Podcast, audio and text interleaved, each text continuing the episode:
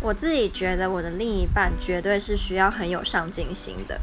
我察觉到有某部分的人会认为这样子的想法好像有点现实，就是他们会说，所以今天如果你男朋友他工作很不好，学历也不好，什么什么不好，你就不爱他了吗？爱不就是应该要包容一切吗？可是随着我年纪慢慢长大，我发现有时候爱真的不能够包容一切。像我的某日，我的前男友他，我很爱他没错，可他的工作不太好。不稳定，他的个性脾气也都有点不稳定，然后也没有什么上进心。我很爱他，但是你今天如果问我说我想要跟他共组家庭吗？我会犹豫，因为共组家庭之后我们要负担的责任更多。如果以后有小孩的话，我不能够只为了我个人的爱，然后去害到我们的小孩，让他在一个不稳定、不没办法有一个好好成长的环境下就是长大。我觉得这样子更自私，所以对我来说，另一半绝对是需要很有上进心的。